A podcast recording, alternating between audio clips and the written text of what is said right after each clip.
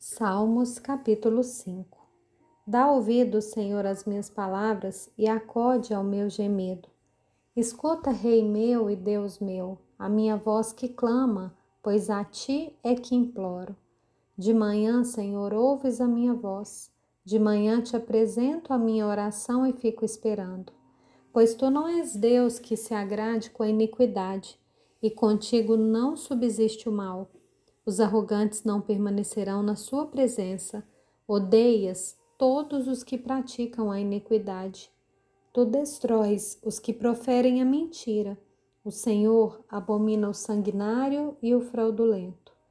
Eu, porém, pela riqueza da tua misericórdia, entrarei na tua casa e me prostrarei diante do teu santo templo no teu temor.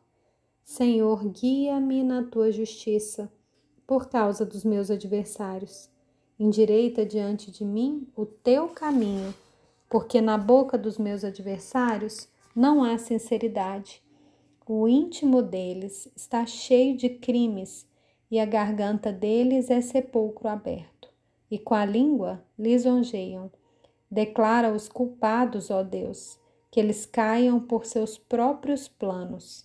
Rejeita-os por causa de suas muitas transgressões, pois se rebelaram contra ti. Mas alegrem-se todos os que confiam em ti.